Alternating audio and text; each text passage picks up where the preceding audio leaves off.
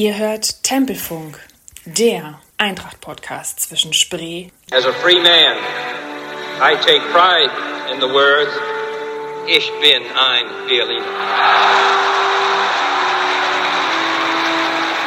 Und Rhein.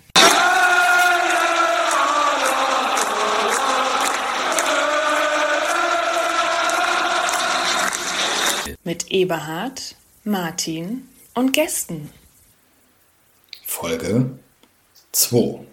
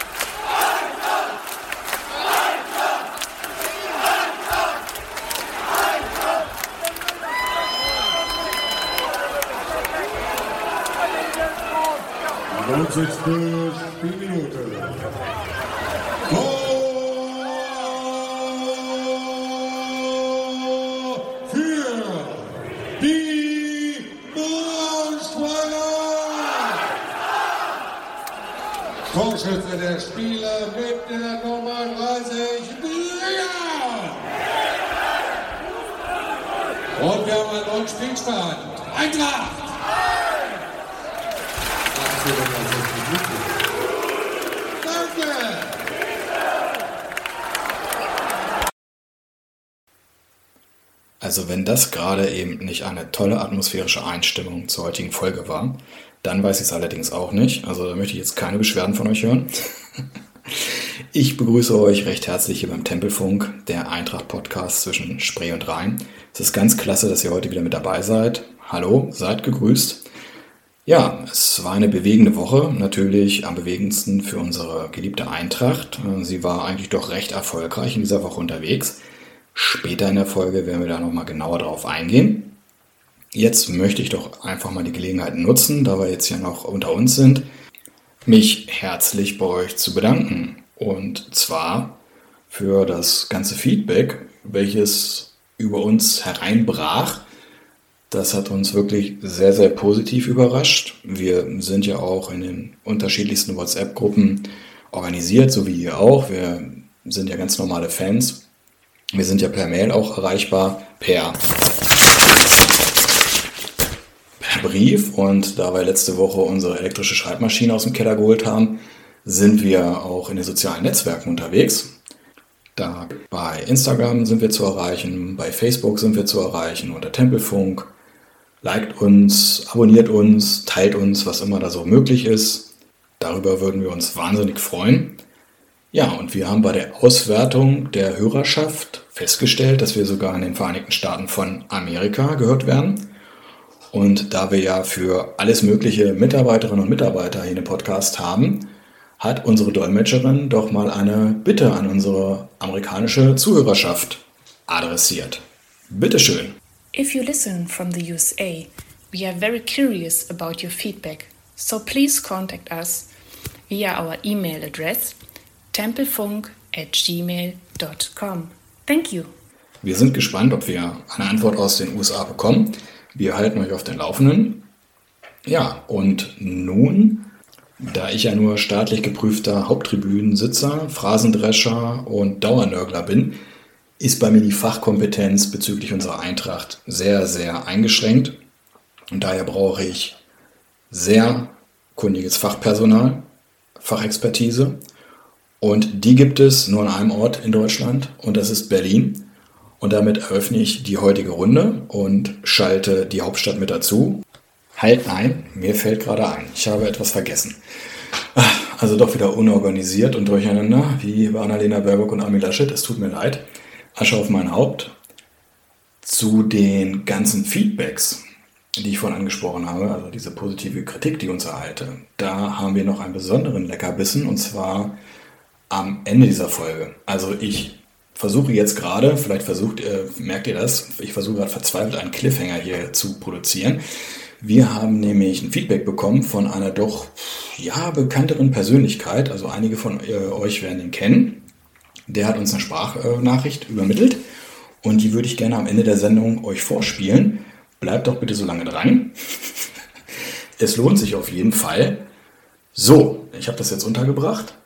Damit gehe ich jetzt wieder zum Tagesordnungspunkt 2 und begrüße meine Mitstreiter aus der Hauptstadt. Da haben wir zunächst den Eberhard. Hallihallo. Den Benjamin. Servus. Und heute, Trommelwirbel, erstmalig mit dabei, der Uli, unsere lebende Datenbank auf zwei Beinen. Hallo Uli. Hallo. Eintracht. Habe ich das denn eben gerade richtig äh, wiedergegeben oder euch richtig angekündigt? Äh, seid ihr denn jetzt gerade in Berlin oder habe ich da ein bisschen äh, Fake News verbreitet? Alle nicken sehr schön. Ja, damit wir keine Zeit verlieren und das Publikum auch wirklich jetzt äh, fachlich aufgespult wird, ähm, gehen wir in die Spielanalyse.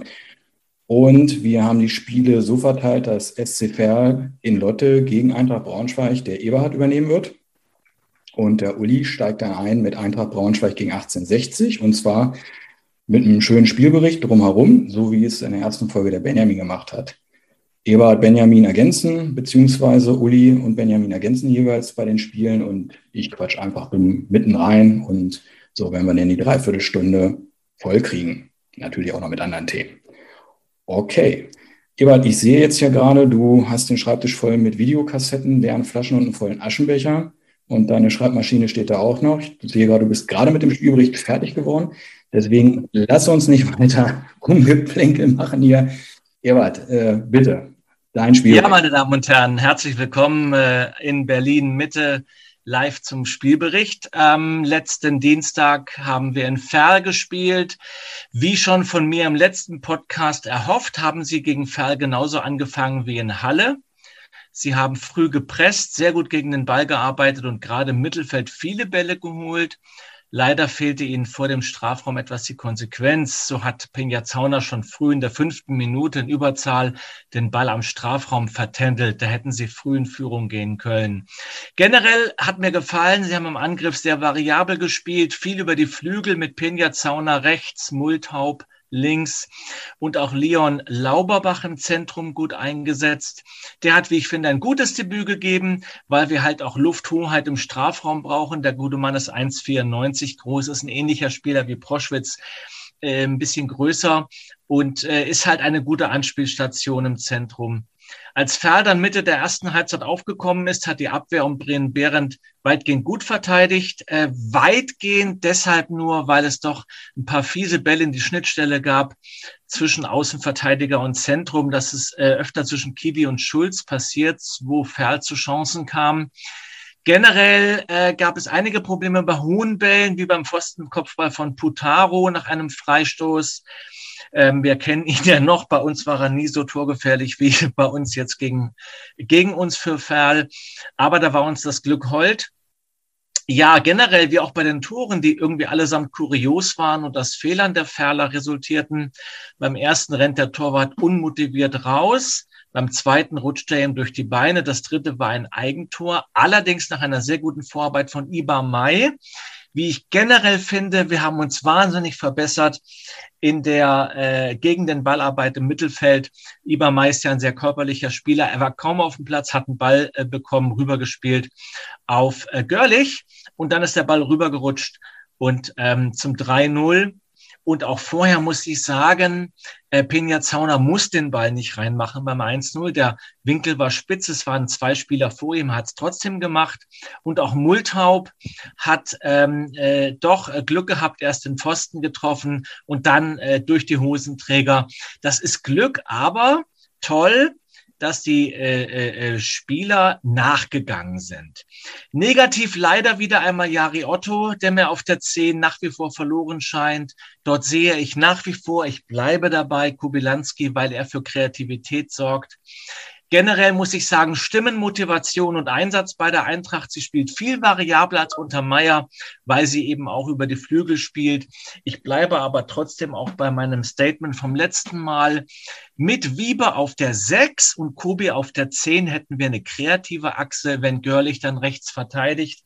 Selbst Schiele sagt ja Multhaupt nach seinem guten Spiel, das ist ein gegen den Ballspieler. Auch Krause, das ist unser Vorlagengeber, ist ein gegen den Ballspieler. Mir fehlt ein bisschen die Kreativität Qualität. Wir haben ein bisschen Glück gehabt, äh, weil die Pferder Fehler gemacht haben. Äh, ich finde, kreativ ist noch Luft nach oben, aber mit dem Auftritt und dem Ergebnis, was ein bisschen zu hoch ausgefallen ist, können wir zufrieden sein. Okay, ähm, ganz kurze Ergänzung meinerseits, bevor ich in die Runde gebe. Ich hm, schaue mir jetzt ja alles an, was mit Eintracht zu tun äh, hat, weil ich ja im Gegensatz zu euch nicht so fachlich versiert bin. Deswegen habe ich euch ja hier äh, in den Podcast reingeholt. Ich hatte mir die Pressekonferenz angeguckt äh, vom 1860-Spiel, ohne dass ich jetzt vorgreifen will, aber es geht um Danilo Wiebe, der war da mit zu Gast. Und dass wir den nochmal im defensiven Mittelfeld äh, sehen bei uns, das können wir uns wohl abschminken. Also er hat klar gesagt, er ist jetzt Rechtsverteidiger und das wurde wohl bei den Vertragsgesprächen auch mit mehr oder weniger als Bedingung gebracht. Also wenn hoffentlich im defensiven Mittelfeld da keiner ausfällt, dann bleibt er unser Rechtsverteidiger. Das nur so als Ergänzung. Und dann würde ich sagen, ja, Eberhard, erstmal vielen Dank, soweit. Und ja, äh, der Benjamin, der äh, ist schon ganz nervös, äh, wippt hin und her, weil der hat sicherlich noch den einen oder anderen Punkt, den er da nochmal fachlich ergänzen kann, Benjamin.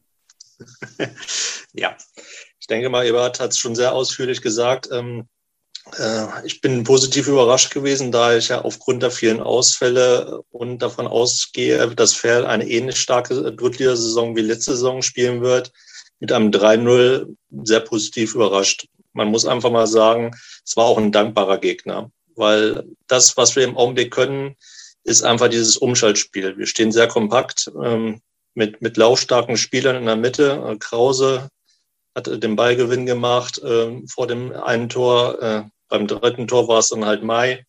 Äh, wir spielen sehr schnell durch, mit ein, zwei Kontakten dann auf die Flügel und die, die gehen halt wirklich ab. Und äh, ja, wir, wir erzwingen einfach gerade auch das Glück. Also ähm, typisches Bayern-Gehen. Äh, wir spielen nach vorne und da, der Ball geht halt einfach irgendwo rein. Und das ist dann halt auch das, äh, wodurch die Mannschaft sich gerade belohnt. Durch den Einsatz, dann funktionieren einfach mal so so Dinge, die eigentlich normalerweise nicht funktionieren. Der Ball geht dann halt wirklich mal durch die Hosenträger, ansonsten geht er dann halt vielleicht mal wirklich ins Aus oder ähnliches. Das ist gerade halt wirklich unsere Stärke, äh, aber man hat auch wirklich was anderes gesehen. Uns fehlt dann halt einfach ein kreativer Part, denn wirklich alle drei Tore sind dann halt eher durch dieses Umschaltspiel, durch den, äh, durchs hohe Pressen äh, geschehen. Und äh, im Aufbau fehlt uns dann halt einfach noch die Ruhe, beziehungsweise halt auch vielleicht noch die, ähm, die Abstimmung ähm, mit den Nebenmännern. Da sehe ich auf jeden Fall noch Verbesserungspotenzial.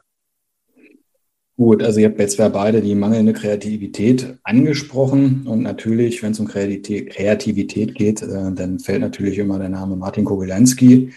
Uli, bevor du da jetzt äh, mit weiteren Ergänzungen reingerätscht, meine direkte Frage auch an dich. Martin Kogeljanski, ist das dann jetzt schon ein Mann wieder für 90 Minuten? So richtig klar hat sich der Verein nicht weiter geäußert ähm, zu seinem, ich sage jetzt mal, körperlichen Zustand. Es heißt wohl nur äh, seitens des Trainers Michael Schiede, Kobi ist noch nicht so weit für 90 Minuten. Wie siehst du das? Ähm, und zweitens fehlt wirklich diese Variante, die Kobi reinbringen könnte, so ein bisschen das Kreative. Ich meine, wir haben SC Verl immerhin 3-0, äh, Entschuldigung, 3-0 weggemacht. Ähm, ich Schwer zu sagen. Ich, ich habe jetzt heute Morgen nicht mit ihm zusammen trainiert. Wir sind nicht zusammen jetzt hier einmal die Wannseebahn parallel rauf und runter gelaufen. Nee, ich kann mich dazu nicht äußern, was seine Fitnesswerte an, angeht. Ähm, eigentlich müsste er gut ausgeruht sein nach all seinen Bankstunden, die er so auch einschließlich der letzten und vorletzten Saison auf der Auswechselbank verbracht hat. Ähm, also gehe ich mal davon aus, der sollte eigentlich, er hat die ganze Vorbereitung mitgemacht, er sollte eigentlich einen guten körperlichen Zustand sein. Er ist auf jeden Fall ein Unterschiedsspieler. Und das hat man, man kann nicht mehr erwarten von einem Spieler, der da 90. Minute eingewechselt wird, dass er sagt, ich schieße einen gefährlichen Freistoß, ich schieße darauf in die Ecke und guck mal, das ist ein Tor gefallen. Ähm, insofern sprechen die Tatsachen ähm, sicherlich ganz stark für Kowilanski, ähm, weil ja auch erneut ähm, Jari Otto in der Tat so ein bisschen ähm, was er bietet, ist nicht unbedingt das, was dem Braunschweiger Spiel im Augenblick fehlt. Weil dadurch, dass du ähm, jetzt mit Maurice Multhaup jemanden hast, der natürlich auch mit unheimlichen Tempo-Dribblings so aus den hinteren Räumen Kurs auf den gegnerischen Strafraum nehmen kann, was ja auch so ein kleines bisschen Jaris Spiel ist, so ein bisschen so aus dem Mittelfeld kommen, mal gucken, ob sich da irgendwo eine Gelegenheit dann ergibt. Ähm, das macht Maurice Multhaup im Augenblick ein bisschen effizienter, als es Jari Otto macht. Und da bietet ähm, Kowilanski dann doch eben eine andere Qualität einfach was die Standards angeht und vielleicht auch mal, was mal so, so eine überraschende, so abgezockte Aktion angeht. Aus dem Spiel heraus oder aus einem Standard. Ich wäre auch für Kobi. Und wenn er am Ende doch nach 60 Minuten keine Luft mehr hat, na, dann darf er nochmal durchatmen, dann reicht es nochmal für weitere 20. Okay, danke. Ähm, ich will mich ja nicht in den Vordergrund äh, spielen. Ihr wisst, das äh, liegt mir vollkommen äh, fern. Aber hört ihr mich noch? Ja. es liegt dir fern. Mitbekommen. Ähm, ich war aber, äh, Uli, du warst ja letztes Mal nicht mit dabei. Ich hatte aber in der ersten Folge gesagt, dass ich glaube, wir gewinnen in Ferl. Der Benjamin und der Ebert, die waren da nicht so optimistisch. Und ich habe ja auch den Jarek Otto gefordert. Der wurde jetzt nun auch gebracht. Wir haben ihn ja auch in der ersten Folge sehr kritisch beleuchtet. Aber ja, wieder auf der meiner Meinung nach falschen Position, diese Zehnerposition, ihr habt das ja gerade alle auch schon angesprochen, da ist er meines Erachtens verschenkt und ja, verschießt einfach seine Chancen, die er da bekommt. Der gehört für mich vorne in die Spitze und ich gebe da Benjamin recht beim letzten Mal. Ich sage da so direkt als Mittelstürmer alleine Benjamin widersprach mir da ein bisschen und sagte, ja, vorne als Stürmer, aber dann wirklich äh, mit einer Doppelspitze. Da glaube ich, ja, Benjamin gebe ich dem Nachhinein recht. Da würde er passen, aber ich glaube, als irgendetwas anderes, auf irgendeiner anderen Position ist Jari Otto verschenkt und ich glaube nicht, dass er da den großen Durchbruch feiert, weil überall auf anderen Positionen ist zu viel Konkurrenz und er hätte jetzt natürlich während der Verletzungsphase von vielen, vielen Stürmern sich auszeichnen können, hat er meines Erachtens so nicht getan. Gut. Ich denke mal, das Pferdspiel, das können wir jetzt ad acta legen oder hat jetzt noch einer emotional von euch noch Nachbrenner? Gut. Dann, Uli, ich freue mich da jetzt richtig drauf. Du warst mit den Berliner Löwen. Freude ist ganz beiderseits. Du warst mit den Berliner Löwen und auch zum Teil mit den Rheinlöwen ja, an der Hamburger Straße.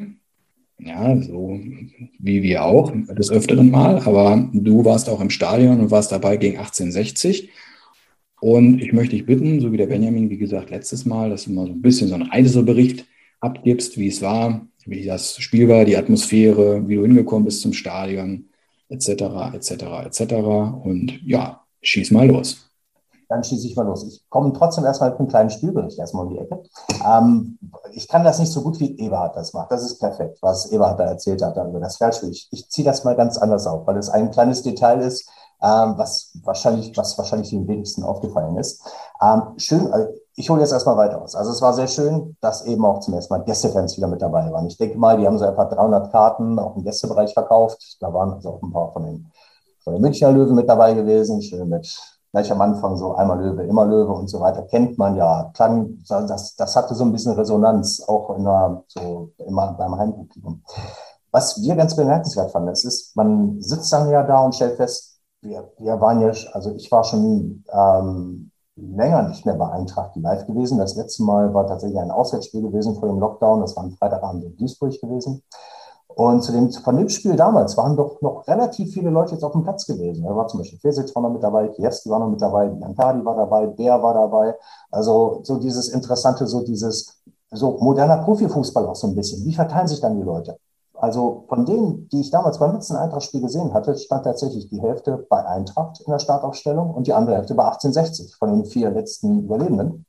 Und was kaum einer sagen wir, so richtig mitgekriegt hat. Es kamen dann ja später noch weitere ehemalige Braunschweiger mit dazu. Ähm, gut, Otto Kowilanski war das damals auf der Ersatzbank. Aber da war ja noch Kevin Goden. Ähm, an den werden sich vielleicht nicht alle erinnern. Der hat mal sieben Spiele für Eintracht gemacht. Der war in unserer Aufstiegssaison ähm, hatte der, glaube ich, dann wohl, ich habe mal nachgeguckt, sieben Spiele für Eintracht gemacht, zwei über volle 90 Minuten. Die glorreichen sieben. Bitte? Die glorreichen wurde, sieben. Die glorreichen sieben. Und der wurde in der 90. eingewechselt. Ich glaube, er hatte keine Ballaktion, aber er hatte die eine Aktion, wo er, ich weiß nicht mehr, ob es dann Lauberbach war oder Multop war, den kurz vorm Strafraum umgesichert hat und damit diesen Freistoß auslöste, der zum Eckball führte und dann zum Kopfball zum Ausgleich. Darum wiederhole ich nochmal das, was die 60er am Anfang gesungen hatten. Einmal Löwe, immer Löwe. Kevin Gordon ist so unser heimlicher Matchwinner gewesen, der es nie vergessen hat, dass er eigentlich ein Eintracht-Löwe ist und seine Minute genutzt hat, ähnlich wie Kowilanski, kommen in der 90. rein und sei der Unterschiedsspieler. Also wir hatten einen mit Kobi, 1860 hatte einen mit Kevin Gordon, das waren unsere Leute gewesen. Die haben uns an diesem verdienten Punkt am Ende gerettet. Da war jetzt, glaube ich, auch in der taktischen Analyse alles drin, was man zum Spiel hätte sagen können. Oder fehlt ja was? Nee, alles drin. Perfekt. Wir schaffen es tatsächlich, wieder Eckbälle zu verwandeln, beziehungsweise Tore aus Eckbällen zu machen. Wenn ich an das letzte Jahr denke, was für komische Eckbälle wir da reingeschossen haben. Und jetzt schießt Schlüter und Nicolao trifft und Kobi trifft plötzlich Ecken und der Behrendt trifft. Ja. Ähm, wir haben, glaube ich, vier Tore aus Ecken gemacht. Ähm, Im Ferler-Spiel ganz bemerkenswert die gleiche Aktion, Behrendt Kopfball, da aber übers Tor. Das heißt, äh, die Standards funktionieren auf einmal.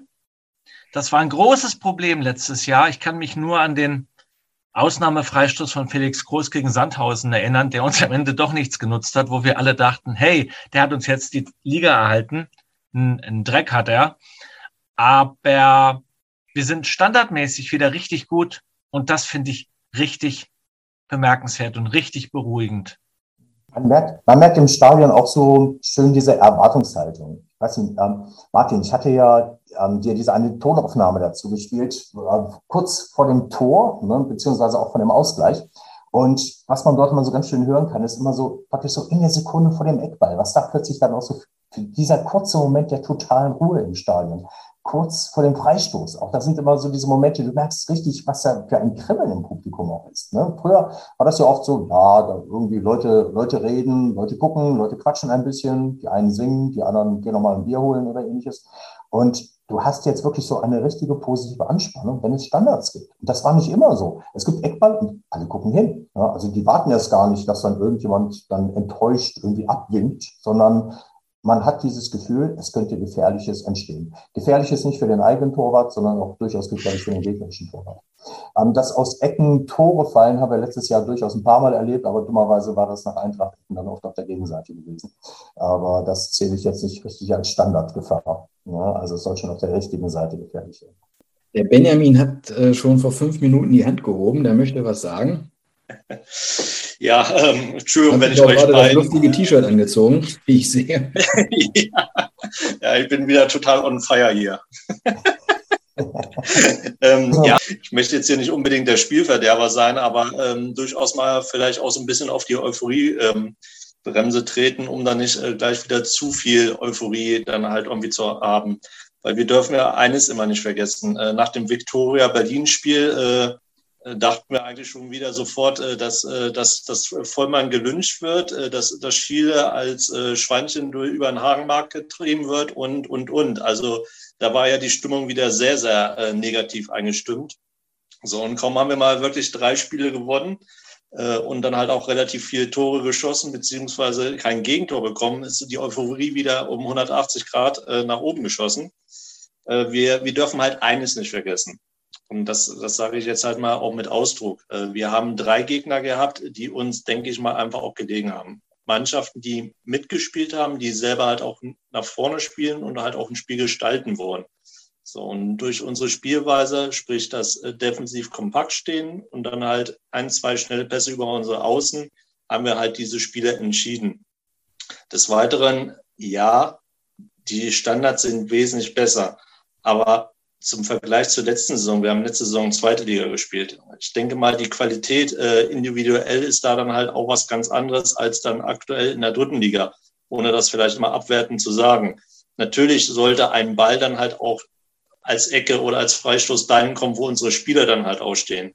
Aber ähm, im, im Kopfballduell äh, könnte man sich dann halt äh, durchaus dann eher mal gegen einen Drittligaspieler dann halt durchsetzen als gegen äh, einen erfahrenen Zweitligaspieler.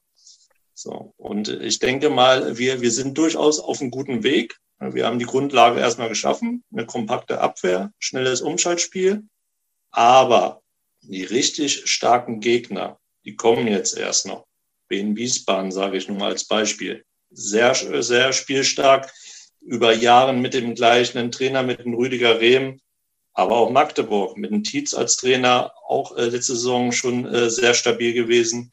Und da wird es dann wirklich erstmal richtig interessant, äh, sich da auch zu beweisen. Okay, Ebert, du hast jetzt die ganze Zeit schon im Kopf geschüttelt. Äh, ich glaube, du bist ja nicht ganz Benjamins Meinung. Sehe ich das falsch? Ich fand uns jetzt nicht allzu euphorisch. Ähm, erstmal habe ich ja angemahnt, dass uns die Kreativität fehlt. Zweitens, das äh, äh, passte jetzt nicht ganz in den Spielbericht von Ferl. Tatsächlich äh, macht mir Kopfschmerzen, dass wir noch so eine dünne Personaldecke haben. Wir haben ja ein paar Verletzte, die bleiben auch ein bisschen. Schulz kann mit einer Maske spielen. Das Problem ist, was passiert, wenn uns einer der beiden guten Innenverteidiger wegbricht. Ähm, wir haben gesehen, was passiert, wenn Behrendt fehlt.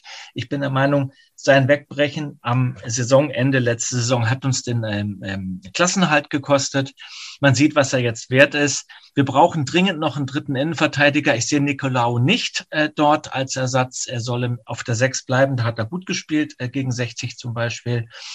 Ähm, ich bin nicht euphorisch. Ich habe nur gesehen, dass äh, wir mit 60 einen richtig starken Gegner hatten, die richtig gegengehalten haben, die richtig gefährlich wurden. Da gab es viele gefährliche Pässe.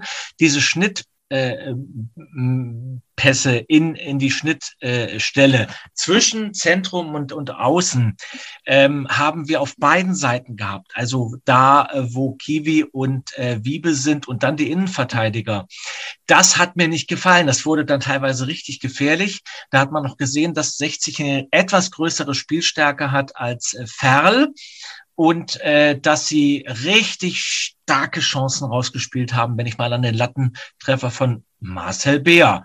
Wieder mal ein Ex-Braunschweiger stark gegen uns, wie auch Biancardi.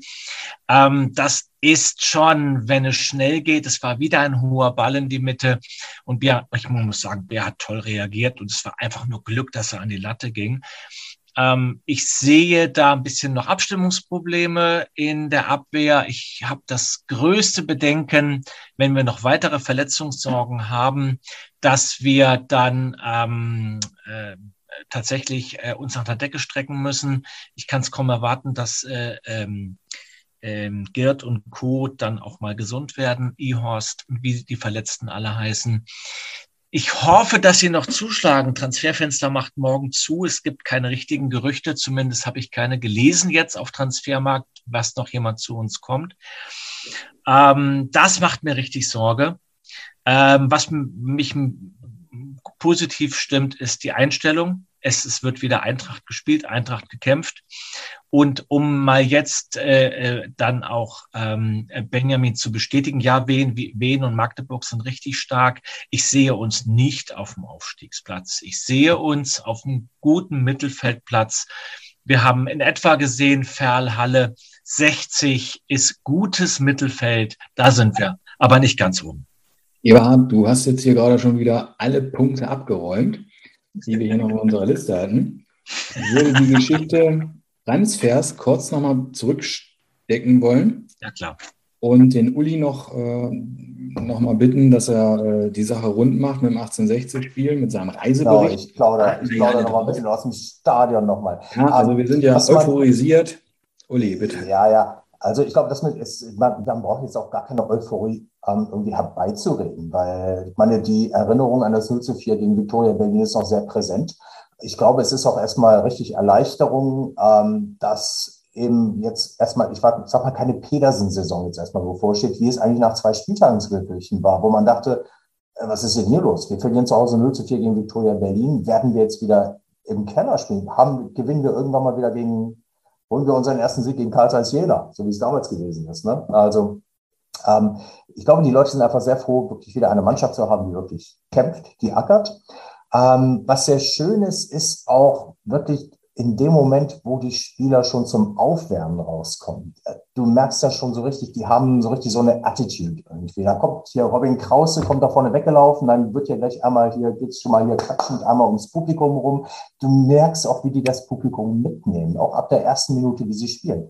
Und der Unterschied auch sehr zur letzten Saison ist einfach, ähm, du hast nicht diese Situation, dass Spieler so ein bisschen ängstlich wirken, sobald sie den Ball haben, weil sie dann plötzlich keinen mehr finden, der sie irgendwie unterstützt. Du hast jetzt eine richtig, sag mal, eine mental oder sag mal, eine sehr robuste Achse mit Jasmin Fesic, mit Behrendt hinten in der Innenverteidigung, mit Robin Krause, dem auch jeder jeden Fehlpass verzeihen würde, weil der wirklich, sagen wir so, die Mannschaft auch wirklich führt von hinten heraus.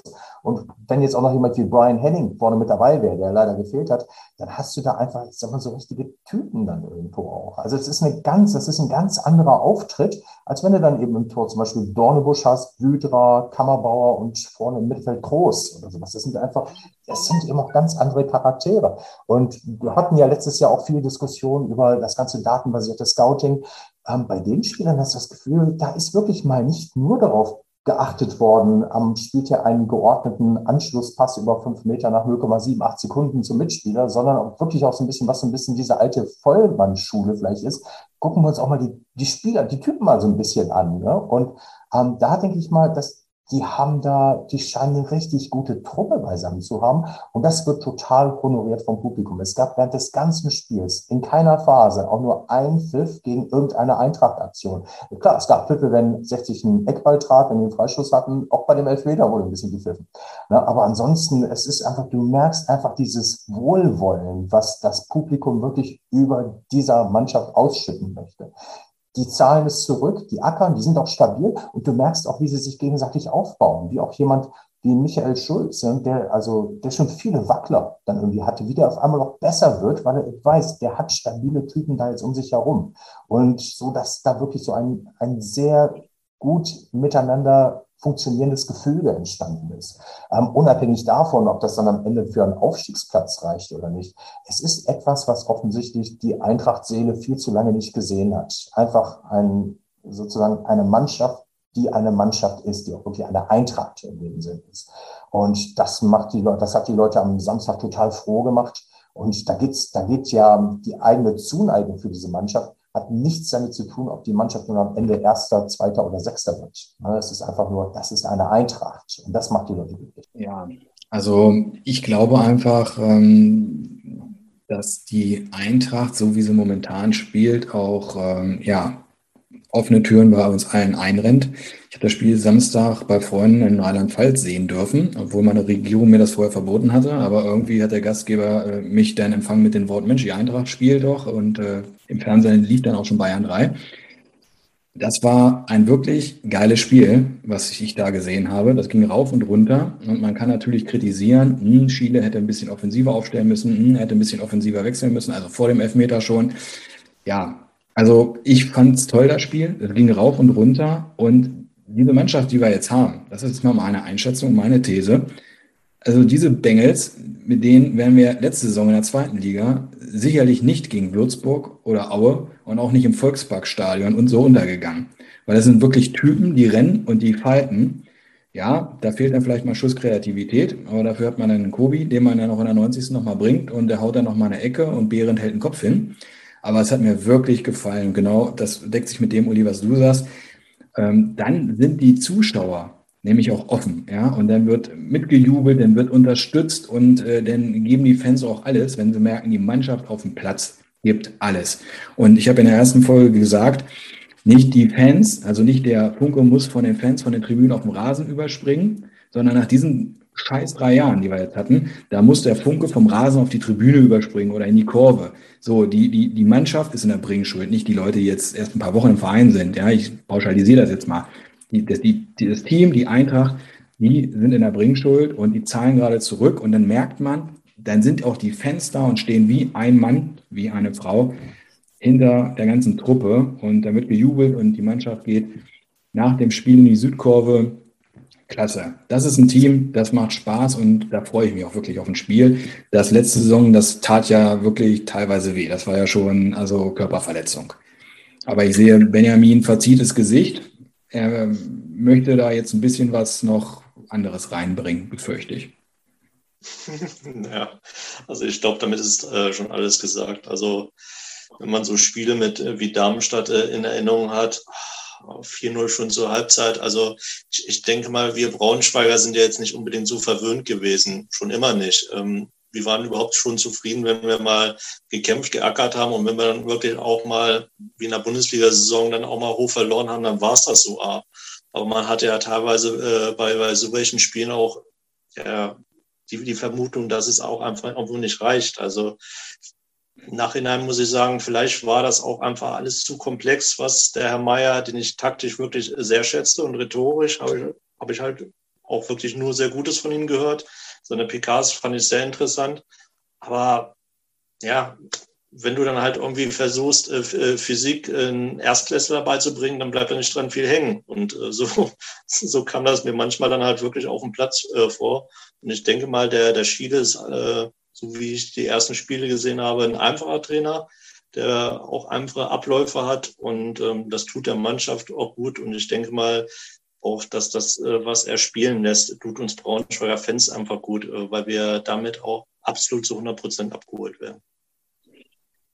Uli, hast du denn noch irgendwelche Highlights von deiner Hinreise, von deiner Rückreise, Aufenthaltsstadion, irgendwie hm, so ein, was, was eine tolle Geschichte. Was ganz, sagen, was, oh. ganz, was ganz typ, untypisch eigentlich für, ich sag mal, Normalzeiten an Stadionbesuche ist, ist einfach erstmal so dieses Ding, geordnete Reihen an der Bierbude, ne, geordnete Reihen am Klo. Das sind so Dinge, weißt du, früher immer so alles rammelt irgendwie rein. Jetzt an den Toiletten, da steht ein Ordner, der passt auf, dass da sechs Leute drin sind. Da wollte einer raus, ohne sich die Hände zu waschen. Der hat erstmal einen Anschluss gekriegt, der wurde wieder zurückgeschickt, der hat sich erstmal die Hände gewaschen das sah früher irgendwie alles anders aus. Also es ist, es, es, das fehlt natürlich so ein bisschen so dieses Raue, dieses Kantige. Man steht an der Bierbude und wir rufen einem schon zu. Und, und du da hinten, was kriegst du? Ne? Also sonst immer so ein bisschen mit Ellenbogen und gucken vorne hinzukommen, aber ist ja, ist ja alles safe, ist ja alles auf Abstand und so weiter. Es, es fühlt sich alles anders an, als, sagen wir, so ein normales, als so ein normales Fußballspiel. Also es ist so, einige Sachen sind da schon so ein bisschen gewöhnungsbedürftig dann eigentlich, weil das dann nicht so richtig so ein bisschen so dieses etwas, ja, ich sag mal so positiv gemeint, jetzt trashig eintrag Eintracht-Ergebnis dann ist. Also ich war, nur mal so zum Vergleich, wir waren vor zwei Wochen, ich habe dem Dave das versprochen, dass ich nämlich mal erwähne, dass ich die Spreestätte 1892 hier erwähne. Wir keine Schleichwerbung, also keine Schleichwerbung, das ist kein zahlen. Produkt, das kriegst du nicht bei Edeka, genau. Nur wenn sie um, dafür wir waren, wir waren, wir waren da neulich hier bei Chemie Leipzig mal gucken in der Regionalliga, um das dann auch mal an der Stelle noch mal kurz lobend erwähnt zu haben, da kann man noch richtig schön, ich sag mal, sehr am ursprünglichen Fußball gucken. Da ist es auch an all den anderen Sachen drumherum noch genauso, wie es vor Corona gewesen ist. Ne, während das beim Braunschweig jetzt alles so ein bisschen sanitär und so ein bisschen, so ein bisschen sauber und auf Abstand ist, ist ein bisschen anders. Aber am besten hingehen, selber mal gucken, genießen. Ein Aufruf an alle. Ja, okay. Ja, danke, Uli, für die wirklich ja, sehr ausschweifende Geschichte von äh, da im Heimspiel gegen 1860. Weil die Zeit jetzt schon sehr fortgeschritten ist, würde ich jetzt gerne auf den Punkt kommen, den Eberhard ja quasi schon weggequasselt hat, aber nur 20 Prozent. 80 hat er uns noch übrig gelassen. Und zwar Sachstand, Transfers, Verletzungen. Für unsere Zuhörerinnen und Zuhörer, wir haben jetzt den 30. August, 17.58 Uhr. Das heißt, das Transferfenster ist noch ein bisschen offen. Aber wir können natürlich jetzt nur mit dem Stand von gerade, jetzt gerade mit euch äh, hier diskutieren. Was meint ihr denn? Wo brauchen wir denn noch Leute? Eberhard. Nein, Eberhard hat alle schon weggequatscht. Dann nehmen wir mal den Benjamin. Welche Positionen müssen bei uns dann noch unbedingt besetzt werden? Definitiv Innenverteidigung.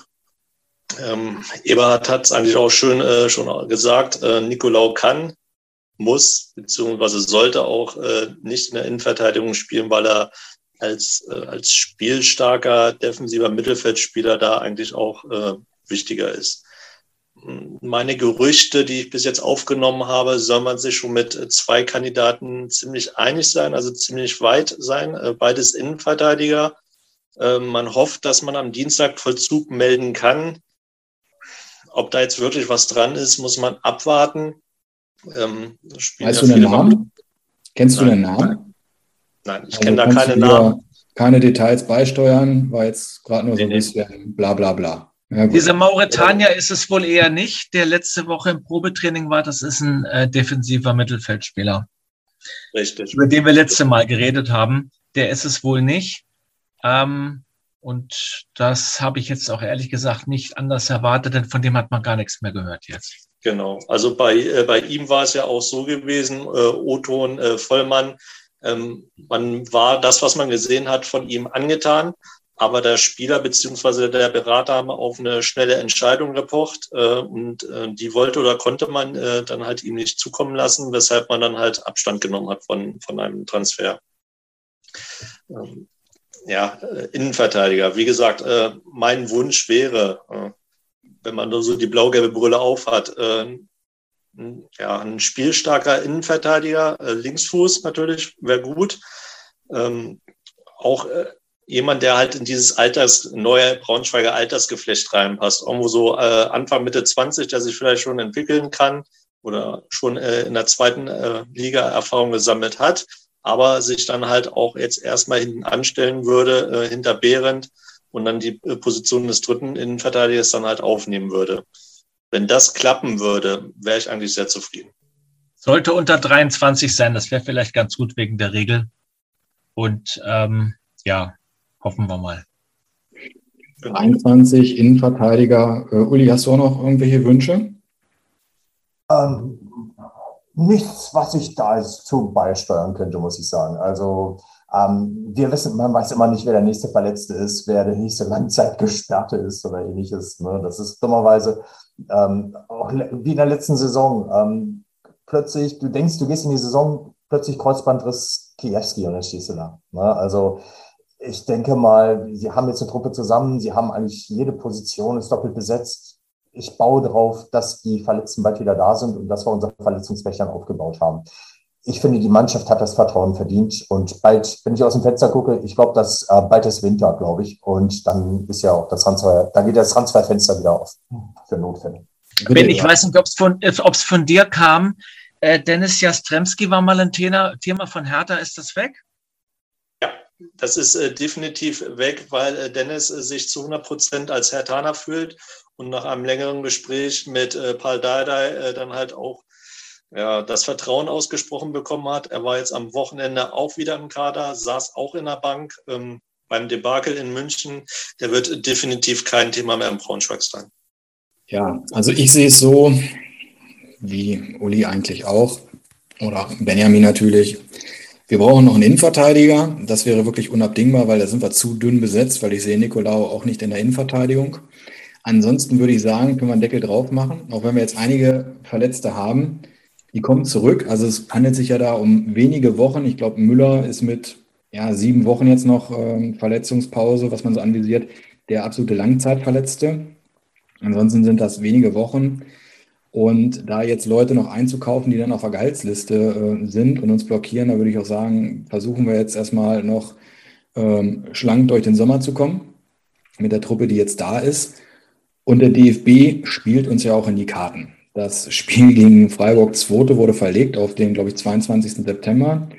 Ja, da haben natürlich alle Auswärtsfahrerinnen und Auswärtsfahrer mal ein absolutes Mitgefühl und hat man sicherlich schon sich darauf gefreut, die Fahrt geplant das Volta ist kalt gestellt und ja, da kam der DFB bzw. Freiburg um die Ecke und hat um Verschiebung gebeten. Nun ist ähm, das nächste Spiel gegen den VfL Osnabrück.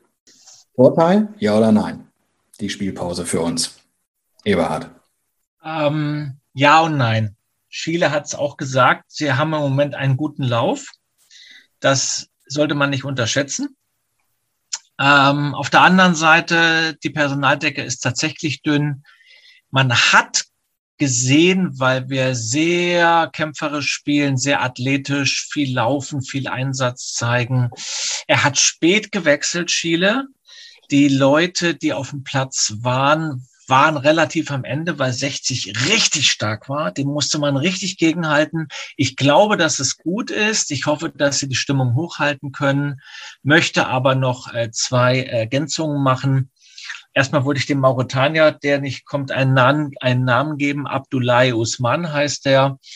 Und zweitens, morgen äh, sind wir ja schon ganz nervös, Marschwegstadion äh, NFV-Pokal. Ähm, nämlich äh, müssen wir beim VfB Oldenburg antreten, Viertel vor sechs. Und da können wir uns noch mal ein bisschen austoben, hoffentlich, und hoffentlich dann ähm, die nächste Runde erreichen. Und dann haben wir uns auch eine Pause verdient.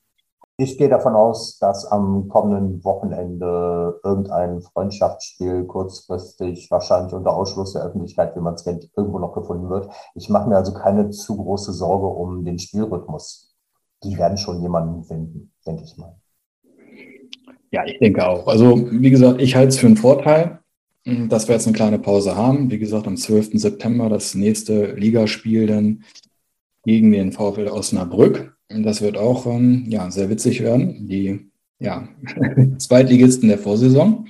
Dann würde ich doch sagen, sind wir doch soweit für heute durch. Vielleicht eine kleine Information für die Zuhörerinnen und Zuhörer. Die Folge 3 gibt es dann aufgrund der Verschiebung des Freiburg-Spiels erst am 14. September. Solange müsst ihr euch dann noch gedulden. Ich hoffe, ihr schafft das. Und in der Zwischenzeit könnt ihr gerne auf unserer Facebook-Seite ein bisschen stöbern gehen, auf unserer Instagram-Seite und, wie ich es vorhin mehrfach erwähnte, uns über tempelfunk.gmail.com Mails schicken und ja, mit uns in Kontakt bleiben. Das würde uns sehr freuen.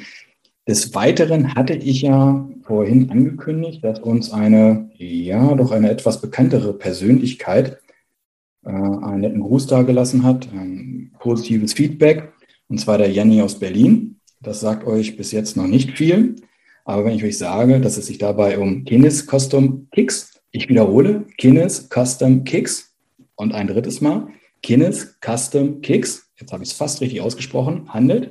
Der dem Nickname ist unterwegs bei Instagram, Facebook, Twitch. Also Twitch ist ja, glaube ich, Dauer live, sagt man das so. Äh, er hat ein Modelabel in Berlin er ist der Ausstatter der ganz, ganz Großen und äh, derer, die sich dafür halten. Mit Sido und Pietro Lombardi ist er quasi auf Du und Du. Schaut mal auf seiner Seite vorbei. Ist ein toller Typ. Ich habe ihn kennengelernt 2010 in meinem Auslandseinsatz der Bundeswehr. Im Gegensatz zu mir hat er dann eine große Karriere gemacht, wie man jetzt sieht. Und schaut doch einfach mal vorbei. Ich bedanke mich beim Eberhard, beim Benjamin und beim Uli Bleibt gesund. Vielen Dank heute hier für eure Mitarbeit beim Podcast, beim Tempelfunk. Und unseren Zuhörerinnen und Zuhörern wünsche ich schöne Tage. Bleibt gesund. Schön aus Köln. Blau-gelbe Grüße und bis demnächst. Tschüss. Tschüss. Ja, mein Lieber, ich möchte dir äh, gratulieren ganz herzlich zu deiner ersten Folge zum Podcast. Ähm, war angenehm zu hören. Hat mir sehr gut gefallen. Ähm, hier und da etwas ausbaufähig, aber nicht wirklich viel. Also ist für den ersten Podcast nicht schlecht. Also wirklich, wirklich gut. Äh, weitermachen. Willkommen in der äh, multimedialen, äh, multimedialen Welt. Ähm, echt, hat mir wirklich gut gefallen. Hat Spaß gemacht zuzuhören. Äh, mach weiter so. Aber, du kennst mich. Es gibt immer doch nochmal Kritik. Ähm, diese blau-gelbe Brille wirst du nie absetzen können. Ihr redet alle drei wie die, wie die, wie die absoluten Trainer von dem ganzen Laden. Ähm, aber das macht es auch sympathisch. Also das passt schon. Mach, mach bitte weiter so. Das war Tempelfunk, der Eintracht-Podcast zwischen Spree und Rhein mit Eberhard, Martin und Gästen. Ich denke eigentlich im Augenblick daran, dass ich jetzt gleich ins Hotel zurück kann und ein Pilsner Bier trinken kann und ins Können Bett, wir. Hat aber ein bisschen Spaß gemacht, oder? Bett, Wahnsinnig Spaß.